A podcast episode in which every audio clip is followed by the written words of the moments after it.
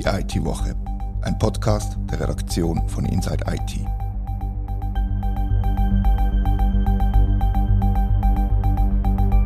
Herzlich willkommen zur IT-Woche. Der Bund oder die Bundesverwaltung will das Justizwesen digitalisieren mit x tausend betroffenen Anwältinnen und Anwälten, Gericht, Kantonalgericht und so weiter und so fort. Und darum reden wir heute über das Projekt Justitia 4.0, das vor vier Jahren gestartet ist. Mein Name ist Reda Vogt und bei mir im Studio ist Katharina Jochum.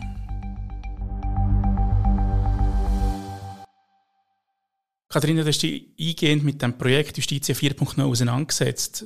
Was kannst du uns erzählen, was bis jetzt passiert ist? Das Projekt geht sogar ein bisschen weiter zurück, und zwar auf eine Motion aus dem Ständerat von 2012 sogar. Und der Bundesrat hat dann später, wie immer, das geht ein bisschen länger, einen Bericht verabschiedet, wo es darum gegangen ist, eben, dass der Rechtsverkehr künftig elektronisch abgewickelt werden soll. Das Projekt selber, Justitia 4.0, ist dann 2019 so richtig gestartet. Und wir reden jetzt diese Woche darüber, weil es im Parlament verhandelt worden ist, bei der aktuellen Session. Um das Projekt umzusetzen, braucht es rechtliche Grundlagen und denen hat jetzt die erste Kammer, der Nationalrat, zugestimmt. Wissen wir, wie viele Anwältinnen und Anwälte oder, oder Gerichte oder eben insgesamt Personen von diesem Gesetz betroffen sind? Äh, ja, was ich gefunden habe, es gibt Änderungen, wo etwa 15.000 Mitarbeitende von der Gericht und der Staatsanwaltschaften betreffen wird und etwa nochmal 12.000 Anwältinnen und Anwälte und dessen Personal. Irgendwo habe ich gelesen, dass etwa eine Million quasi Transaktionen, Aktien und so weiter pro Jahr neu digital abgewickelt werden okay. sollen. Du hast gesagt, das Projekt ist 2019 gestartet, aber die gesetzliche Grundlage wird erst jetzt geschaffen, offenbar. Also da hat man drei Jahre mal ins Blaue rausgewirkt. Oder ist das böse?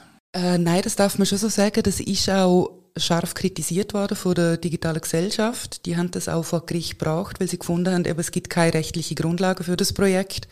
Es ist dann aber entschieden worden, dass die ja kommen, sozusagen, und quasi es ist in Ordnung, dass wir jetzt mit dem anfangen zu arbeiten. Es ist auch schon einiges Geld verteilt worden. Ungefähr vor einem Jahr, ein bisschen mehr im Sommer 2022, sind die ersten Zuschläge vergeben worden, konkret für die IT-Plattform, die es braucht, um den Betrieb dann durchzuführen. Wer hat den Zuschlag bekommen? Das ist gegangen, die Entwicklung von der Plattform ist gegangen Zülke und der Betrieb an Elka. Wenn wir von Zuschlägen schwätzen, geht es natürlich auch immer um Kosten. Die zwei Zuschläge zusammen sind etwa 65 Millionen Franken gewesen, wobei da ein rechter Teil optional ist, unter anderem auch der Betrieb auf einige Jahre raus. Eine andere Zahl, die ich gelesen habe, ist so vom Bundesrat, wo davon ausgeht, dass der Aufbau allein von der Kernplattform etwa 30 Millionen Franken kosten wird. Insgesamt geht man von nicht ganz 90 Millionen Franken aus. Für das ganze Projekt, wo eben gestartet ist 2019, wie gesagt, und etwa 2027 per se abgeschlossen sein sollte. Gibt es irgendwie ein Datum, ab wenn man so ein bisschen operativ sein will, dass man wirklich produktiv damit arbeiten kann, zum ersten Mal? Äh, ja, das Datum, wo jetzt im Raum steht, ist der 1. April 24, also doch schon bald, wo mal mit einer Pilotplattform gestartet wird, unter den aktuellen rechtlichen Bedingungen. Und dann ein Jahr später hofft man eben, die neue, das neue Gesetz wird dann 2025 ähm, in Kraft treten und dann sollte eigentlich alles ready sein. Und wenn wir jetzt ein bisschen konkret werden, alles ready, was soll man damit machen mit dieser Plattform? Was bietet sie für Möglichkeiten? Ja, es ist vereinfacht gesagt eigentlich eine Digitalisierung von der Arbeit von, von Anwaltschaften oder Anwältinnen und Staatsanwaltschaften und Gericht.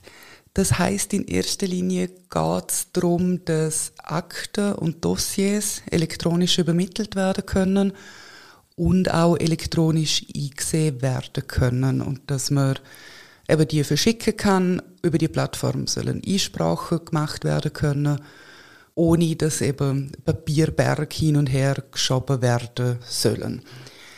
Ganz einfach gesagt, es geht um Rechtssicherheit im Sinn von, ich muss wissen, wenn ich irgendwie eine Klage reiche oder irgendetwas, ähm, dass der Empfänger das auch erhalten hat. Also es ist quasi das Einschreiben, wo mir das bis jetzt garantiert und das soll quasi digitalisiert werden. Also ein Sender muss wissen, dass seine Dokumente auch beim Empfänger angekommen sind.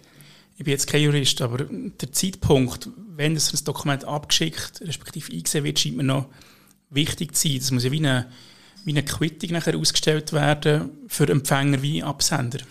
Ja, genau. Es gibt eine Quittung für jedes Dokument, also quasi, wenn man jetzt eine Akte schickt oder erhaltet und eben Sender und Empfänger können dann die Quittung abladen, die ist mit einem Hash versehen. Der Hash repräsentiert genau das eine Dokument und so soll eben der Transfer von Dokument rechtssicher garantiert sein. Eben wie es einschreiben, wenn man unterschrieben hat, hat man den Brief gekriegt, gibt keine Ausreden mehr.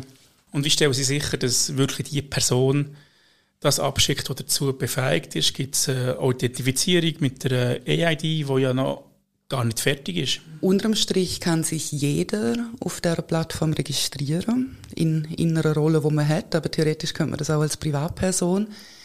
Justitia 4.0, das Projektteam selber und die Plattform, justitia.swiss, wird selber keine Identitäten verwalten oder bieten, sondern greift auf bestehende Anbieter zurück. Das ist bis anhin ist das Swiss ID und Trust ID und aber auch die ähm, E-IDs, wo in gewissen Kantonen schon vorhanden sind und geboten werden. Und so ist die Person eindeutig identifiziert. Äh, Plattform wird eine Zwei-Faktor-Authentifizierung forcieren und mit dem soll also die, die richtige Idee sichergestellt werden, dass die Person auch die Person ist. Die Dokumente werden nachher digital signiert, vermute ich jetzt mal, oder?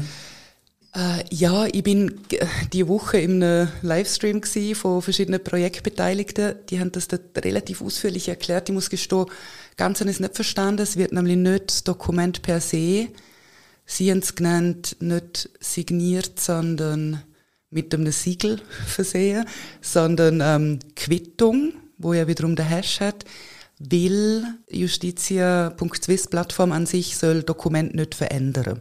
Das ist so die Rede hinter. Also es wird Quittung verifiziert sozusagen, wo dann wiederum das Dokument äh, referenziert. Generell ist ja, eben jetzt haben wir von sicherem Login geredet und von sicherem Transfer und so.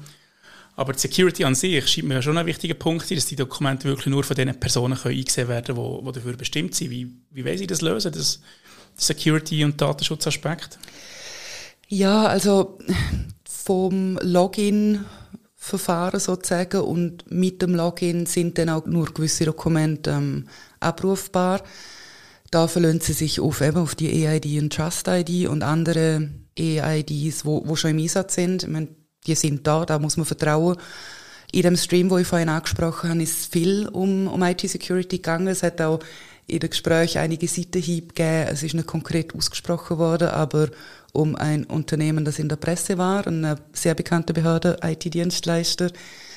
Und sie haben auch viel über andere IT-Projekte vom Bund oder äh, andere Verwaltungen gesprochen, wo Security nicht so im Vordergrund gestanden ist. Da haben wir diese Woche auch ein bisschen berichten dürfen, dass da Rügen gegeben hat. Was sie noch so ein bisschen erzählt haben, ist einerseits, man versucht zum Transparenz zu schaffen. Es wird mit Open Source geschaffen, nicht nur, aber auch. Und sie wollen, wenn die Plattform dann mal ready ist, äh, Bill of Materials heißt das, das quasi eine Zutatenliste von dem IT-Produkt, vom Code, publizieren, laden auch explizit ähm, Leute ein, um das Pen testen und überprüfen und auf Lücken zu untersuchen. Und sie haben auch halb angekündigt, sage ich jetzt mal, aber auf jeden Fall geplant ist ein Bug Bounty Programm, um eben das nochmal unter die Lupe zu nehmen. Es hat auch jetzt in der aktuellen Nationalratsdebatte Kritik gegeben mit Security. Meine, das ist klar, im Moment ist das ein riesen Thema, sind heikle, heikle Daten in falsche Hände gekommen und es ist eigentlich auch gut, dass man das nicht quasi unter den Teppich kehrt, sondern aktiv sie versuchen zum Aufzeigen, wie das läuft.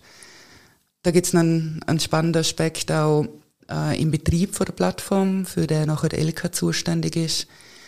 Einer von Verantwortlichen hat relativ lang darüber erzählt, wie sie eben versuchen, auch die ganzen Admins zuteilen. Eben, die sind background-checked und haben so militärische Erlaubnis, äh, dass das Team möglichst klein gehalten wird. Es gibt noch so zusätzliche Hardware-Tokens. Also, ja, sie sind, ist mir relativ offen vorgekommen. Sie haben Security ist ein großes Thema. Also sind sich da die Beteiligten durchaus bewusst, dass es da um sehr viel, sehr sensible Daten geht.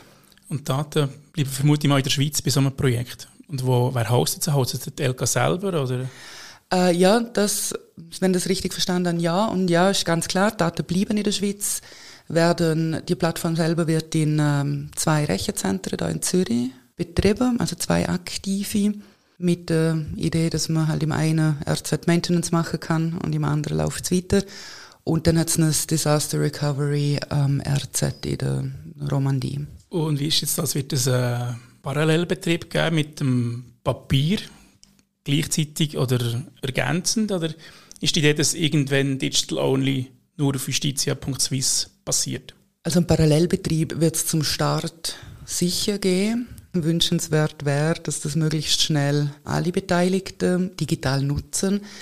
Der Bund befiehlt, soweit ich weiß, niemandem, um das zu verwenden und es könnten theoretisch auch Kantone eigene Lösungen bauen, wenn sie dann wetten.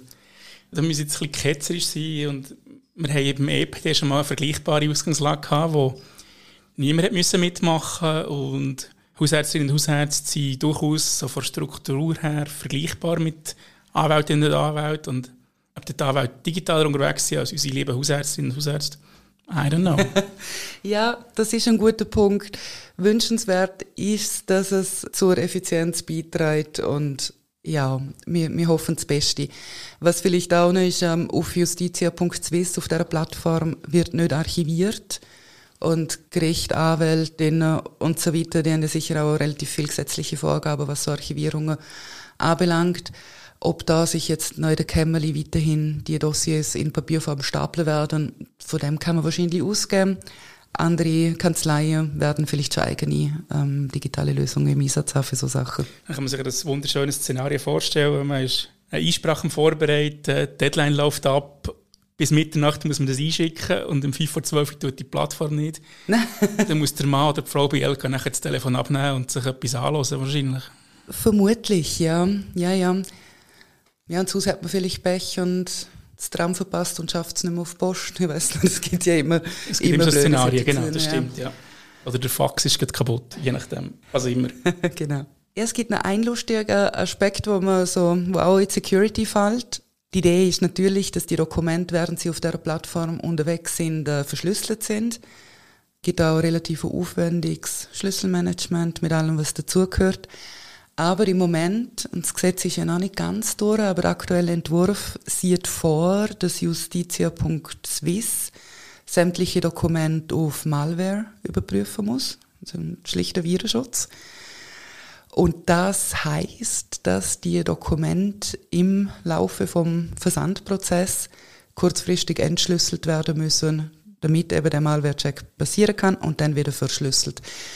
Es hat niemand von der Beteiligten jetzt von, das ist das Projektteam gewesen, einer von den Projektverantwortlichen von Justitia 4.0, jemand von Zülke und jemand von Elka, hat das niemand ähm, explizit ausgesprochen, dass sie das doof finden, aber ich finde, man hat das durchaus rausgehört, dass eben die Aufbrechung von der End-to-End-Verschlüsselung eigentlich ein bisschen blöd ist. Es führt das ganze Konstrukt ad absurdum, wenn du mich fragst. Ja, also es scheint vor allem im Betrieb bei LK scheint das noch ein ordentlicher Mehraufwand eben in Sachen Security zu bedeuten, damit man eben sicherstellen kann, dass trotzdem niemand auf, auf die Dokumente in dem Sinn zugreifen kann.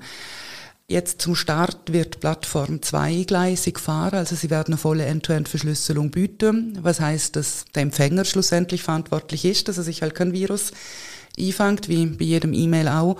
Oder die andere Option eben, dass man den Malware-Check macht. Also es ist so ein bisschen modular aufgebaut, dass da zwei Optionen geboten werden im Moment. Du hast gesagt, aber das Gesetz ist noch nicht ganz in trockenen Tüchern. Was fehlt noch?